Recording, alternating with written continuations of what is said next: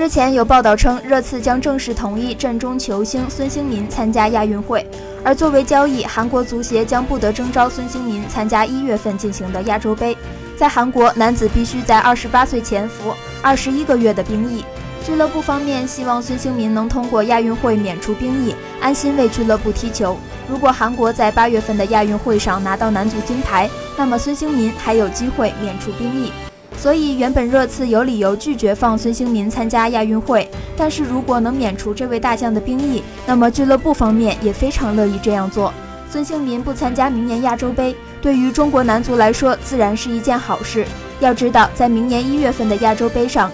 中国队与韩国队、菲律宾队和吉尔吉斯斯坦队同分一组。